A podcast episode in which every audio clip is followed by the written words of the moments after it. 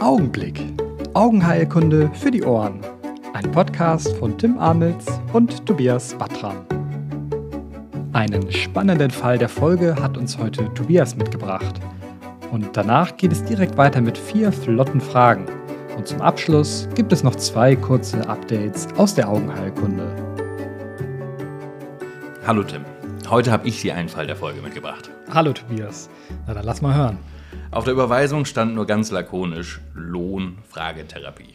Also Lebersche hereditäre Optikusneuropathie. Und im Wartezimmer fand ich dann einen Mann Anfang 40. Fragetherapie, da hat der Augenarzt wahrscheinlich an dieses Idebenon, Idebenon, wie spricht man es aus? Idebenon. Idebenon gedacht. Ja, oder äh, oder davon der. Handelsname. Ne? Klingt ja erstmal plausibel. Genau. Was hat der Patient denn gesagt? Oder, Ja, oder wer hatte die Diagnose gestellt? Ähm, die Diagnose, wie gesagt, der Augenarzt hat auf die Überweisung geschrieben Lohn-Fragetherapie. Der Patient hatte vor einigen Jahren bemerkt, dass er eine schleichende bilaterale Visusminderung hatte. Und eine genetische Diagnostik war auch schon erfolgt. Der Patient hatte gar nichts dabei und wusste natürlich auch nicht mehr, mal. hatte ausnahmsweise nichts dabei, aber wusste auch nicht mehr, was rausgekommen war. Hat aber gewusst, er hat es an seine Tochter vererbt, nicht aber an seinen Sohn.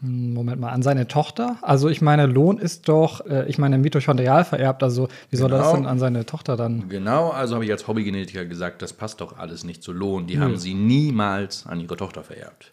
Die Unterlagen hat er sich noch auf sein Handy schicken lassen Mhm. und er hatte tatsächlich eine autosomal dominant vererbte Optikusatrophie. Ah, also hatte er am Ende doch keine Lohn, weil sonst hätte er es ja nicht als Vater weitervererben können. Ich hätte mittlerweile aber auch daneben liegen können. Seit 2021 wissen wir, dass auch der Vater eine phänotypische Lohn an seine Kinder hätte vererben können, auch wenn die Wahrscheinlichkeit gegen Null geht. Spannend sind auch die aktuellen Therapiemöglichkeiten. Die haben richtig turbulente Wege hinter sich, insbesondere die Gentherapie, sind aber in der Klinik angekommen oder kurz davor. Na, das klingt ja wirklich sehr turbulent. Auch, äh, auch was die neuen Entwicklungen und die ganze Therapie angeht. Vielleicht äh, wäre es gut, dazu mal eine ganze Folge zu machen. Ich weiß nicht, meinst du, das lohnt?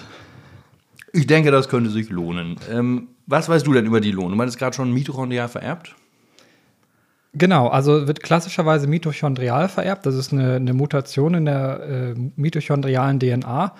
Und da gibt es drei verschiedene Typen und die eine ist die, die häufigste und das ist auch eine relativ schwere Form und wird eben nur durch die Mutter vererbt.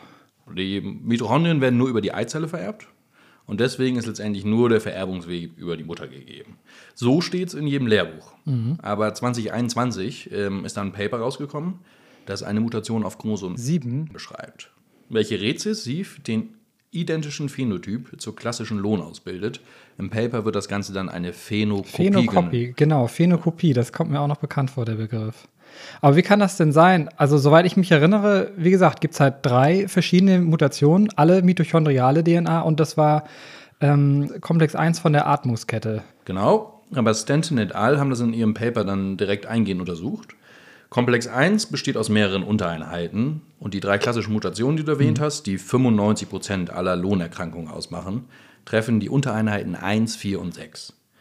Wenn jetzt aber eine von diesen Untereinheiten, also eins dieser Bausteine aus dem Komplex 1 defekt ist, dann wird nicht der gesamte Komplex 1 verschrottet und abgebaut, sondern die betroffene Untereinheit ausgetauscht. Da ist der Körper ein echter Schwabe. und dieser Austausch wird durch ein Protein vermittelt. Und das wird durch nukleare DNA transkribiert. Ach, und das ist dann dieses Gen auf Chromosom 7. DNA-JC30 heißt das dann. Also funktioniert einfach nur die Reparatur vom Komplex 1 hier nicht mehr. Und äh, ja, das macht ja Sinn. Und du meintest vorhin, das Ganze wird rezessiv vererbt. Also reicht ein Allel von funktionierendem Reparaturprotein zum Funktionserhalt aus?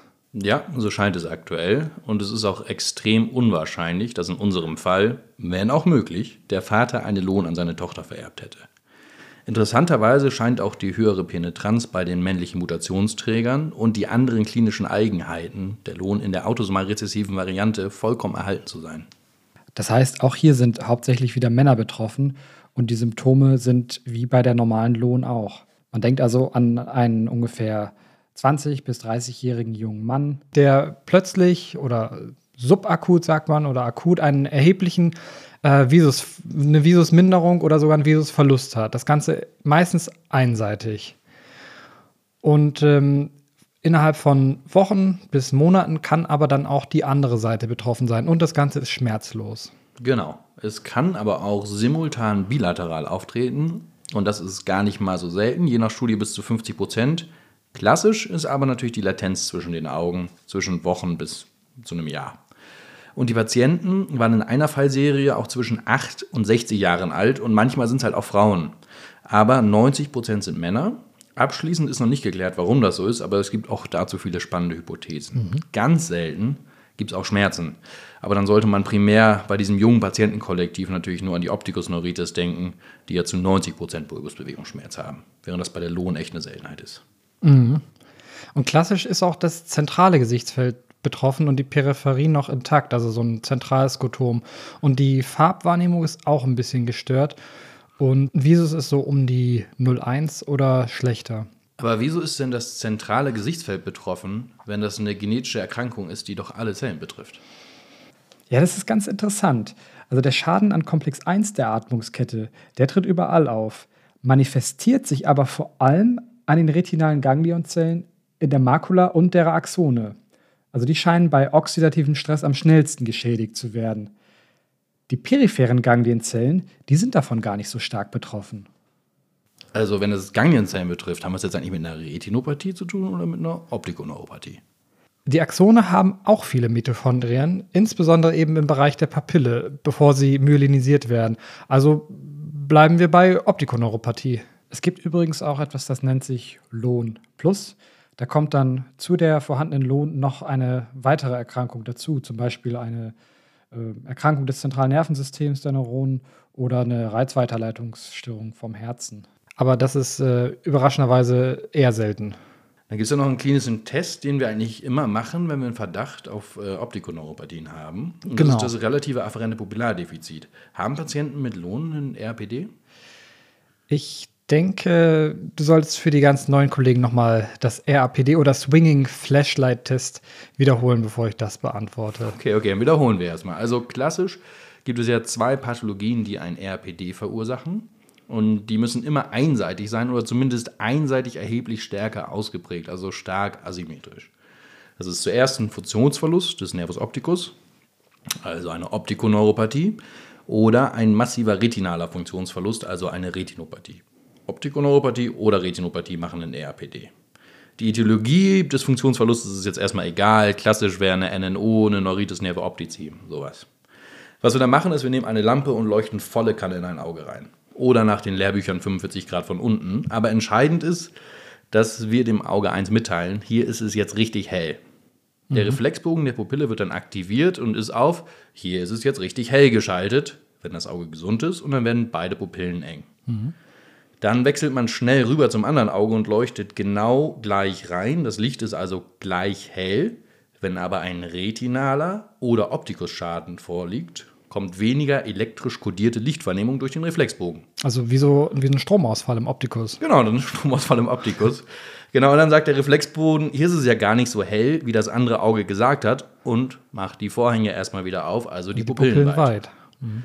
Die Geschwindigkeit des Wechseln darf deswegen auch nicht zu langsam sein und kann aber variiert werden, wie man es halt klinisch gerade braucht.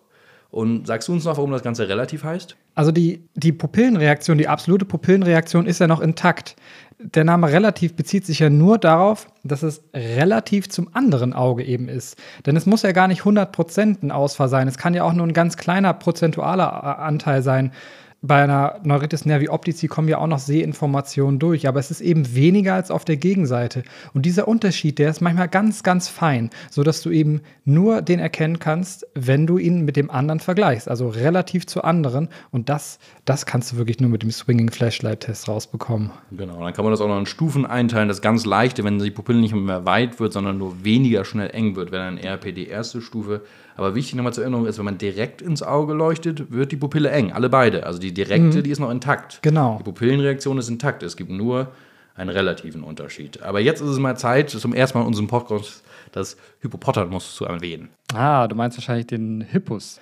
Das ist äh, insbesondere bei jungen Patienten oftmals so eine physiologische Erweiterung oder Verengung der Pupille bei gleichbleibendem Lichteinfluss.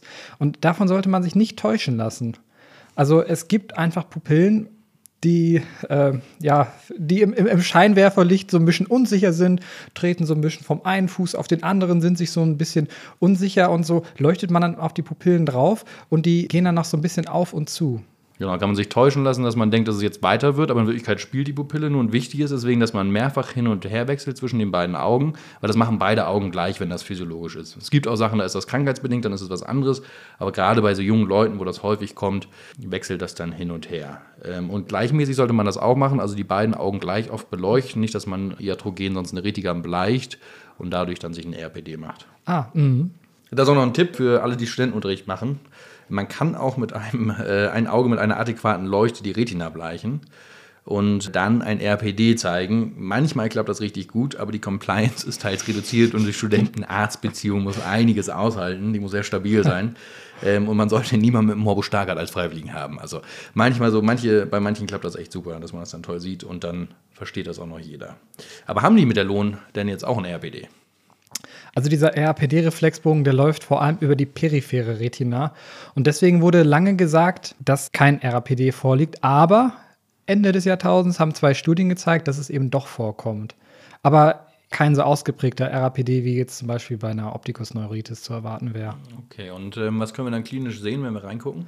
Da muss man vor allem auf die Papille schauen. Also fundoskopisch sieht man im akuten Stadium zumindest, dass die Papille hyperäm ist, teils leicht geschwollen und vor allem so ganz kleine Gefäßveränderungen. Peripapilläre Telangiektasien fallen da auf. Okay, wenn ich jetzt Gefäß an der Papille höre, dann denke ich ja primär Diabetes, Venenverschluss, sowas? Das ist ein sehr, sehr guter Punkt.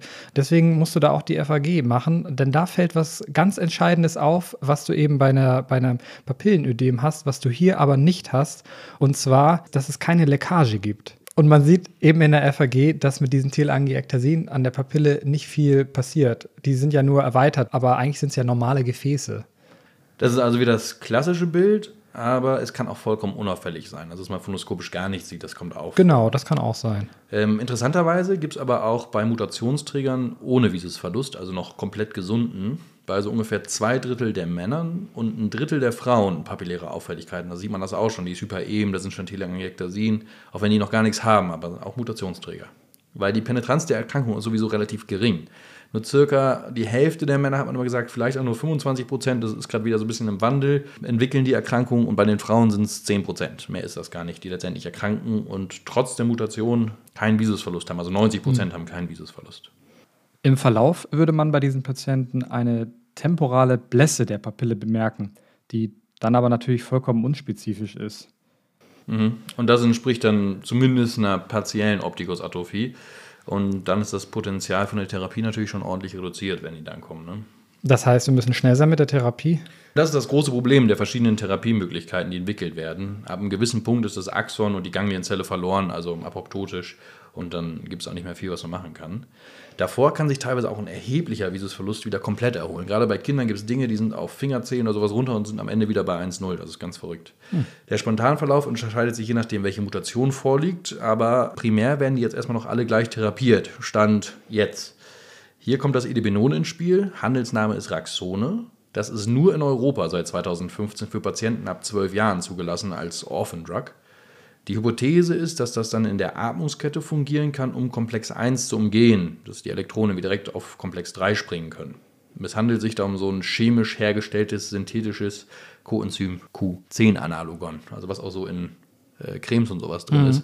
Das ist dasselbe, aber das ähm, hat irgendwie Probleme. Früher haben wir nur Q10 gegeben und das kommt irgendwie nicht in die innere Mitochondrienmembran, weil das hat die falschen Eigenschaften mit Lipophil und Hydrophil. Das passt dann nicht, deswegen ist das so ein bisschen verändert. Und das soll jetzt reinkommen. Und da gab es eine Zulassungsstudie, die Rodos-Zulassungsstudie aus 2011. Und da haben sich primär positive Trends gezeigt äh, bezüglich der Visusentwicklung. Aber es gab richtig viele Limitationen. Also die haben bis nach fünf Jahren nach Visusverlust rekrutiert und so. Also das primäre Endziel wurde nicht erreicht, aber die Daten waren doch so, dass man denkt, das hat jetzt was gebracht. Insgesamt ist aber aktuell das Bild bezüglich der Therapie alles andere als eindeutig. Edibinon ist als Behandlung verfügbar und scheint soweit auch sehr sicher zu sein. Die Empfehlung ist, und was wir auch machen, wenn der Visusverlust innerhalb von einem Jahr stattgefunden hat, gibt man Edibinon dreimal 300 Milligramm am Tag für ein Jahr und dann weiter, bis sich innerhalb von einem Jahr nichts mehr tut, also der Visus sich nicht mehr verbessert und stabilisiert ist. Aber da läuft aktuell auch noch sehr viel Forschung zu, also muss man immer gucken, was der aktuelle Stand ist, wenn man dann das Jahr erreicht hat. Und wie heißt es nochmal? Raxone oder Raxon? Ja, das ist eine gute Frage, da müssen wir da mal anrufen. Ähm, ist ein italienisches ja. äh, Unternehmen, ah, ähm, ja. entwickelt von, weiß ich gar nicht, das Unternehmen hieß nochmal anders, aber ich, ich würde einfach Axone sagen. Okay, du sagtest gerade Orphan Drug, was bedeutet das Orphan Drug? Ja, das ist, hat halt, glaube ich, leichtere Zulassungsmöglichkeiten. Ne? Also es ist, äh, weil das für so eine seltene Sache ist, die Daten sind jetzt nicht ganz so toll, wie wir das für größere Dinge erwarten wollen würden. Da steht auch noch drin, dass es jetzt befristet ist bis zum April 2022. Mhm. Ich weiß nicht, was in ein paar Tagen passiert. Das, ich denke, es wird immer noch verfügbar sein, aber da muss man einmal gucken. Okay, und es sorgt dann dafür, dass sich weniger Sauerstoffradikale bilden und dadurch. Genau, und die oxidative Phosphorylyse heißt die so? Oxidat, die, die Oxphos, ich habe immer nur die Oxphos abgekürzt, dass ja. die Oxphos wieder funktioniert, also halt wieder ATP aus Sauerstoff generiert werden ja. Die Atmungskette funktioniert wieder zum Teil und es kann wieder ATP hergestellt werden. Das ist, ist das Entscheidende. Ja. Es gibt aber auch in Deutschland ja zahlreiche Lohnzentren, an die man sonst überweisen kann. Die Therapie kann ja bei hohem klinischen Verdacht bereits vor den Ergebnissen von humangenetischen Untersuchungen begonnen werden. Also ich glaube zum Beispiel in München gibt es ein Zentrum. Es gibt ganz viele, also ja. überall auch in der Nähe für, für Patienten. Die Industrie ist natürlich jetzt auch ein bisschen hinterher mit dem, was kommt. Das wird gerade alles sehr, sehr gut organisiert. Also da einmal googeln und dann hat man auch ein Zentrum in seiner Nähe. Und du meinst eben noch was von einer neuen Gentherapie? Ja, das hat früh begonnen wegen der oberflächlichen Lage der retinalen Ganglienzellen. Haben dann verschiedene Arbeitsgruppen schon vor Jahren angefangen, ähm, eine Vektorapplikation mit einer einfachen IVOM zu erforschen. Ähm, mhm. Aktuell ist am weitesten entwickelt ein Adenovirus-Vektor, der die Untereinheit 4, ähm, also diese ND4 vom Komplex 1 kodiert. Der Defekt, der wird durch die häufigste Mutation ausgelöst, die 11778, wie ich sie mir merke, oder halt anstelle. Klingt, klingt wie, Taxi so ein ne? Das Taxi durch ja. die Nacht. 1178, das muss man sich merken. Ja. 1178, das Taxi durch die Nacht äh, für die Blinden. Ja. Bisschen böse, aber so kann man sich das ganz leicht merken. Das ist die, die häufigste, die kann nochmal abgefragt. Die 11778, Ihr Taxi durch die Nacht. Und ähm, der Vektor wird dann in den Glasraum injiziert und äh, migriert dann in den Zellkern der retinalen Ganglienzellen. Da wird dann eine mRNA erstellt mit dem Adresszusatz für, hier, das muss ins Mitochondrium. Mhm. Da wird das Protein dann, was halt unter Einheit 4 heißt, das ist ja ein Protein, erstellt und konkurriert dann im Einbau in Komplex 1 mit dem vorhandenen Wildtyp. Und so wird dann letztendlich die Funktion der Atmungskette wiederhergestellt. Und das Ganze ist schon zugelassen? Nee. Der Weg war ein bisschen extra holprig, äh, sodass bis dato jetzt die dritte Phase 3 Studie läuft. Verschiedene Phase 1 und 2 Studien haben eine gute Sicherheit gezeigt und ähm, auch schon vielversprechende Effekte. Mhm. Man guckt ja immer so, erstmal geht das Auge kaputt, wenn wir das reinspritzen genau. und B, aber nebenbei hat man schon gesehen, okay, die können auch ein bisschen besser, ein bisschen schauen, wenn wir das machen. Also es waren schon vielversprechende Effekte, die sie erstmal gezeigt haben und jetzt nicht viel Entzündung oder sowas, was ja gerade ein Hot Topic ist. Keine intraokuläre Entzündung, die nicht zu beherrschen war oder die, die schlimm war.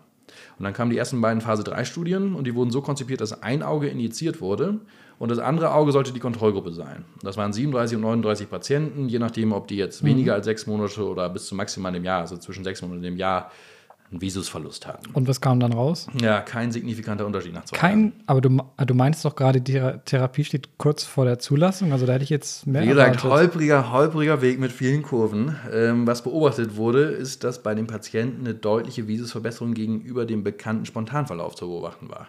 Die, also an beiden Moment, Augen. Sie haben es in ein Auge gespritzt ja. und das andere war doch das Kontrollauge. Ja. Ja, an beiden Augen wurden die besser, als wie man es erwartet hätte bei einer klassischen ja. Lohn. Also auch die Kontrollgruppe ist besser geworden und so gab es dann zwischen den Augen keinen signifikanten Unterschied, was der primäre Endpunkt war. Aber wie, wie, wie soll man sich denn das dann erklären? Die vorgeschlagene Erklärung war, dass der Vektor auch in das Partnerauge gelangt. Das ist ja, das ist ja, das ist ja der Horror für jeden, der im letzten Jahr einen Vektorimpfstoff erhalten hat. Ein sich unkontrolliert verbreitendes Adenovirus im Körper. Genau, da ist äh, laut Dr. Surgott vom Wills Eye Institut, ähm, wurde er für diese Hypothese auch richtig heftig angegriffen im Investigators ähm, Meeting. Da hat er das wohl vorgeschlagen und die anderen Leute, die Experten, die selbst an der Studie beteiligt waren, haben das erstmal für unplausibel gehalten. Ist ja auch eine gewaltige These. Das klingt ja wie, wenn, wenn Galileo Galilei behauptet, die Erde sei eine Kugel. Genau, aber der hat da, der hat da dran geglaubt und äh, die Daten waren auch gut und dann folgten Tierversuchsstudien, ähm, wo der Vektor tatsächlich in der Sehbahn nachgewiesen werden konnte und Vektormaterial auf der anderen Seite gefunden wurde eine Migration entlang der Synapsen mit angenommen, weil man systemisch nicht so richtig viel gefunden hat. Also, genau, dass es durch den Blutstrom schwimmt oder sowas hat man nicht erwartet. Das wäre noch die Vermutung, aber nee. nee okay. Also das wird, ist in den Kinderschuhen, wird gerade erforscht, mhm. aber die sind sich ziemlich sicher, dass das durch die Synapsen der Vektor selbst, nicht irgendwelche Produkte, ist auch noch im Rennen, aber der Vektor selbst durch die Synapsen, durchs Chiasma zur anderen Seite wandert. Wow. Deswegen läuft jetzt aktuell die Reflect-Studie, die nächste Phase 3-Studie, die dritte Phase 3-Studie, ähm, wo die finalen Daten noch ausstehen. Das Unternehmen auf seiner Seite sagt aber, Zulassung bis 2023 wird noch angestrebt. Also da erstmal abwarten, was jetzt mit den Daten rauskommt. Die wollen das jetzt auch einem Spontanverlauf mit vergleichen. Die haben dann probiert, das noch zuzulassen über historische Spontanverläufe, was aber schwierig ist. Ob die damit durchkommen, weiß man nicht, aber mal, mal gucken. Jetzt haben sie mehr Daten gesammelt und an sich sieht es so aus, als wenn das wirkt. Ähm, hm. Aber man muss mal abwarten, was letztendlich die Entscheidung ist. Also wenn ich den Verdacht auf einen Lohn habe, dann sollte ich schon in ein Zentrum schicken, weil ich meine, für einige Patienten kann man ja schon viel machen mit dem jetzt bereits zugelassenen Raxon und dann vielleicht ja auch mit der Gentherapie nächstes Jahr. Das wäre ja sehr schön. Mhm. Was man aber noch den Patienten unbedingt auf dem Weg mitgeben sollte, wäre oxidativen Stress zu vermeiden, also Rauchen und Alkohol vermeiden. Ja, genau, das war also lange Jahre alles, was wir machen konnten. Das sollte man auf jeden Fall vermeiden, dass es noch schlechter wird. Aber du meintest gerade mit der Gentherapie, die läuft auch noch als Compassionate Use. Also für diejenigen mit der 11778-Mutation. Die können das immer noch kriegen. Jetzt auch außerhalb von, im Rahmen von Studien natürlich in Zentren, die das schon mal gemacht haben, aber das muss nicht unbedingt in der Studie laufen, bevor es zugelassen wird.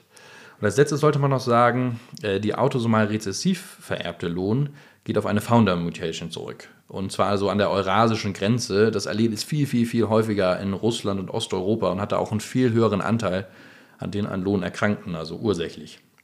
Und wenn man dann noch einen passenden Patienten hat, der vielleicht schon ein paar, vor ein paar Jahren eine humangenetische Untersuchung hatte und man war sich sicher, der hat einen Lohn, aber das hat nicht gepasst, kann man den vielleicht jetzt nochmal schicken und die Diagnose sichern. Was ist eine Founder Mutation? Äh, eine Founder Mutation ist, das heißt, er gab es einen vorher mhm. und er hat viele Kinder gekriegt. Ist so die Voraussetzung, damit man sich nachher Founder nennen darf oder Founder genannt wird von den Wissenschaftlern, die über einen forschen. Und der hat halt eben dieses Allel gehabt und das hat sich dann verbreitet über seine Kinder. So. Und wenn immer zwei von seinen Allelen wieder zusammenfinden, mhm. Dann entsteht die Krankheit. Und dieses Paper von Stanton et al. hat die genetische Ähnlichkeit der Betroffenen mit dieser Mutation untersucht und hat dann ermittelt, dass so am ehesten vor 85 Generationen diese Mutation in jemandem stattgefunden hat. Wenn man das mit der Generationenlänge von 25 Jahren multipliziert, 85 mal 25, kommt man, ja, kommt man 100 Jahre vor Christus auf einen Founder, der das Leben einiger unserer Patienten heutzutage noch aus dem Nichts uriniert. Kurz vor Christus ging das schief. Genau, das war ja. Die Sache. Das Konfidenzintervall ist aber ein bisschen groß mhm. und Generationenlänge ist auch eine Wissenschaft für sich. Mhm. Spannende Paper mit Ausgrabungen von alten Friedhöfen und sowas. Aber ähm, vielleicht war es auch einfach eine im Mittelalter oder sowas. Aber auf jeden Fall, ein Allel ist da mal mutiert und wenn zwei davon wieder zusammenfinden, dann kriegt jetzt jemand die Krankheit. Ich glaube, das ist soweit zu lohnen. Aber jetzt habe ich noch äh, vier flotte Fragen für dich. Oh ja, sehr gerne. Bist du bereit für die erste Frage? Ähm, vorher habe ich noch eine kleine Frage. Ich habe hier eben gesagt, Galileo, Galileo hat behauptet, die Erde sei eine Kugel. Hat er nicht was? Das war doch das mit der Sonne, oder? Ich glaube auch, das war mit dem Mittelpunkt und ähm, Kopernikus und Galileo waren, glaube ich, die, die das ähm, weltzentristische Weltbild geändert Ach, haben. Und äh, das, das, ja, das erdenzentristische Weltbild. Okay. Aber das können wir einfach nachher in den, das können wir nachgucken. Hm? So, erste Frage. Ähm, welches ist die erste im Menschen gefundene Erkrankung, die durch eine Punktmutation in der mitochondrialen DNA verursacht wird? Ähm, ist es die Lohn? Es ist tatsächlich die Lohn. Oh. Die leberhereditäre Optikusneuropathie ist die allererste mitochondriale Punktmutation-Erkrankung, die gefunden wurde. Krass. Welches ist die erste im Menschen gefundene Erkrankung, die durch eine Mutation in einem Tumorsuppressor-Gen beschrieben wurde? Tumorsuppressor gehen. Naja, also wenn du so fragst, dann würde ich auch an irgendwas Ophthalmologisches denken. Ähm, und ich meine, Tumor. Tim, der Mensch ist mehr als nur das Auge. Aber das Auge ist das wichtigste Organ des Körpers. Ja. Und Kinder sind die wichtigsten Menschen. Ähm, ich glaube, es ist ähm, Retinoblastom. Korrekt, das war auch die erste. Das ja. war das erste Mal, ich glaube, Knutzen, Alfred Knutzen hat das. Ach, die Knutzen-Two-Hit-Hypothese, ne? Ja, genau, die Two-Hit-Hypothese war das. Der hat das zuerst beschrieben und das war die Idee von einem Tumorsuppressor gehen. Habe ich noch eine Frage für dich. Ja, bitte. Die dritte der vier flotten Fragen. Wie hoch ist die genetische Übereinstellung aller Basenpaare zwischen zwei nicht verwandten Menschen? Die genetische Übereinstimmung aller Basenpaare von zwei nicht. Also haben wir irgendwie so sehr, sehr viele davon. Ähm, und wie viel ist davon gleich zwischen Menschen? Also jetzt haben wir also vor uns diesen krank, wie viel haben die gleich mit uns, was nicht anders ist? Also es gibt ja immer diese Vergleiche, wie dass man irgendwie zu 98 Prozent genetisch identisch ist wie eine Banane. Nee, Banane ist 50 Prozent. 50 Prozent nur. Okay. Banane ist recht wichtig, aber die, die Maus ist 90, der Menschenaffe ist 95 ja. und viele andere Sachen sind sehr, sehr viel. Aber die Banane ist tatsächlich nicht so viel. Ah, schade. Ich wäre gerne mehr Banane. Ich mag Banane sehr gerne. Ähm, dann würde ich mal auf 99 Prozent tippen. Ja, 99,9. 99,9. Genau. Das ist fast wow. alles gleich. Es sind halt wirklich nur Kommt natürlich auch nur auf die, also wir haben ja viele Basenpaare, die nicht kodieren, das kommt nur ja. auf die Gene an, aber der Großteil ist gleich und dann sitzt da einer vor, und wie gesagt, eine Punktmutation und dann wird man blind. Ähm, welches ist denn die erste zugelassene Gentherapie in der Augenheilkunde und für welches Gen und bei welcher Erkrankung? Boah.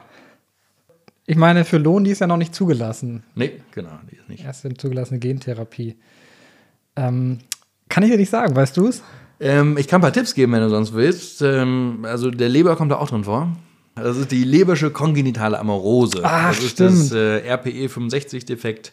Ähm, wenn man das hat und dann gibt es hier Lox-Turner oder Voritigen Nepavovec, womit das dann injiziert werden kann. Natürlich ein bisschen aufwendiger als jetzt die IHOM, die bei der Lohn geplant ist. Ich weiß gar nicht, ich glaube sonst gibt es schon eine zugelassene, mir ist jetzt äh, gentechnisch noch nicht so viel bekannt. Vielleicht sind die beiden von äh, Leber beschriebenen Erkrankungen dann die ersten, die Hm. gentechnisch therapiert werden. Ähm, aber da muss ich auch noch mal wieder gucken, was es sonst noch geht. Aber die erste war auf jeden Fall das Lox-Turner.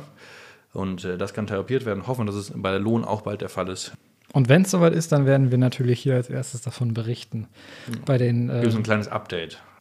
ophthalmologische Updates, sehr gutes Stichwort. Wir haben noch zwei ophthalmologische Updates für euch mitgebracht. Das erste präsentiert euch Tobias. Ja, da geht es um eine Meldung aus dem Ärzteblatt, ähm, aus, eigentlich aus den Daten von dieser Feuerwerksregisterstudie, die ja seit einigen Jahren läuft. Ähm, und da wurde dann verglichen von der Vergangenheit äh, 2016 bis 2020, wenn man zum Jahreswechsel, wie viel ähm, Augenverletzungen da entstanden sind. Das waren 500 in etwa immer, mit 25 Prozent davon, die wirklich auch stationär behandelt werden müssen. Und durch das Verbot jetzt im äh, 2021er Wechsel war es äh, 80 Prozent weniger an Verletzungen, die man da wirklich hatte. Da haben ja deutschlandweit äh, sehr viele Kliniken mitgemacht, 75 Stück. Wir waren natürlich auch mit Und dabei. unsere natürlich auch dabei. Die ja. haben alles gemeldet. Ähm, interessant ist auch noch als kleine äh, Subanalyse aus diesen Daten, dass äh, bis äh, vor dem Verkaufsverbot 40 Prozent minderjährig waren von den, von den Verletzten. Aber jetzt äh, waren es nur noch 25, also auch deutlich weniger. Also das hat doch einen guten Nutzen. Ich glaube, es ist Zeit, dass wir uns mit dem Naturschutzbund zusammentun, nochmal stärker da aktiv werden und da wirklich ein Feuerwerksverbot und organisiertes Feuerwerk fordern. Ne? Eins der wenigen guten Sachen an, äh, Sachen an Corona, muss ich ja echt sagen. Und 40 Prozent Minderjährige, ich, das ist auch. das Hattest ist du Silvester oder Weihnachten gearbeitet? Ähm, ich hatte 2019 Weihnacht, äh, Silvester gearbeitet, als eben noch nicht verboten war. Und das war wirklich, das deckt sich mit der eigenen Erfahrung, 40 Prozent Minderjährige. Also was man da teilweise sieht, ist äh, Katastrophe. Und dann immer die Frage, ist jetzt zuerst Handchirurgie Ja, oder erst. Auge? Und also allein Und schon diese Entscheidung. das. Also da nochmal organisieren. Wir holen uns Fridays for Future an Bord und marschieren einmal mit Ja. denen zusammen. Globaler Anti- Anti-Feuerwerkstreik. Genau, gegen Raketen in, in allen Sinnen. Ähm, die zweite Studie, die ich euch präsentiere, da geht es um Netzhautuntersuchungen. Und zwar hat man festgestellt, man kann mit Netzhautuntersuchungen Hirnatrophien erfassen oder verlaufskontrollieren. Dabei hat man ja bei der Fundusuntersuchung im Prinzip einen, einen direkten Blick auf den Hirnnerv bzw. aufs zentrale Nervensystem. Und da hat jetzt eine Forschergruppe aus Bonn zusammen mit dem Zentrum für neurodegenerative Erkrankungen eine Veröffentlichung zugemacht im Scientific Reports. Die haben eine Populationsstudie gemacht im Bonner Stadtgebiet und äh, ausgewertet. Mit welcher Methode haben sie das wohl gemacht? Netzhautuntersuchung, was würdest Ähm, ich glaube, also die, ähm, ich bin einmal bei uns durch die Neurologie gelaufen, an meiner Alma Mater noch, in MRT, und dann laufe ich einfach in der Neurologie lang. Auf einmal steht dann OCT von Heidelberg. Und ich so, was, ist, was ist denn hier los auf Ja. einmal? Und ähm, ich denke, damit werden sie es auch vermessen haben. Ne? Also das ist irgendwie wegen MS stand das da, aber Hirnatrophie kann dann ja auch sein. genau. Genau, und zwar haben sie festgestellt, genau wie du sagst, eben in der OCT, und zwar, das ist jetzt ein bisschen speziell, je dünner die inneren Netzhautschichten, umso geringer das Volumen der weißen Hirnsubstanz. Erstautor war übrigens ein Assistenzsatzkollege von uns, Herr Matthias Mauschitz. Schöne Grüße. Und was er noch festgestellt hat, in den äußeren Netzhautschichten in der OCT ähm, gibt es eine Assoziation zu der grauen Substanz äh, im Gehirn und vor allem besonders stark ausgeprägt im Der Occipital. hat aber schon auch ein MRT genutzt und die nicht alle pathologisch Ja. untersuchen. Ne? Die sind nicht alle, ich wollte gerade sagen, Populationsstudie in Bonn, wo die Gehirne seziert, das klingt ein bisschen, das klingt ein bisschen makaber, aber gut. Ja, ja. Nein, der hat die schon, schon im MRT untersucht und dadurch die Korrelation eben festgestellt. Und äh, was auch festgestellt wurde, es gibt auch eine Korrelation verschiedener Netzhautschichten mit dem Volumen des Hippocampus. Zur Erinnerung, Hippocampus, äh, wo, wozu war der noch gleich gut? Ich erinnere mich nicht. Ah, Erinnerungsvermögen, genau. Ja, was man damit machen könnte, man könnte neurodegenerative Erkrankungen verlaufskontrollieren. Na, mal schauen, ob sich das wieder durchsetzt. Ich glaube, bei der MS, also es ist auch schon seit einigen Jahren, dass es läuft. Ich habe dann mit einer Oberärztin, die bei uns war, von der Neurologie gesprochen, dass sie das auch noch ganz interessant fand. Aber ich glaube, da ist nicht so richtig was draus gekommen. Also mal gucken. Auf jeden Fall ist der Fundus, so wurde es beschrieben, das Fenster zum Gehirn. Das sowieso. Das Ja. sowieso. Also im Prinzip ist wer vitrektomiert eigentlich ja auch gleich Neurochirurg. Mensch. Zeit, dass ich Neurochirurg werde. Ja. Das war es, glaube ich, mit den Updates. Äh, heute viel neurolastig. Die Lohn und hier nochmal eine Neuro-Sache. Müssen wir nächstes Mal wieder was anderes machen. Ansonsten bleibt uns nur zu sagen Tschüss Ja, und du machst ein Auto. das war Augenblick. Augenheilkunde für die Ohren. Ein Podcast von Tim Amels und Tobias Batra. Schreibt uns gerne euer Feedback an podcast.augenblick.cool. Tschüss.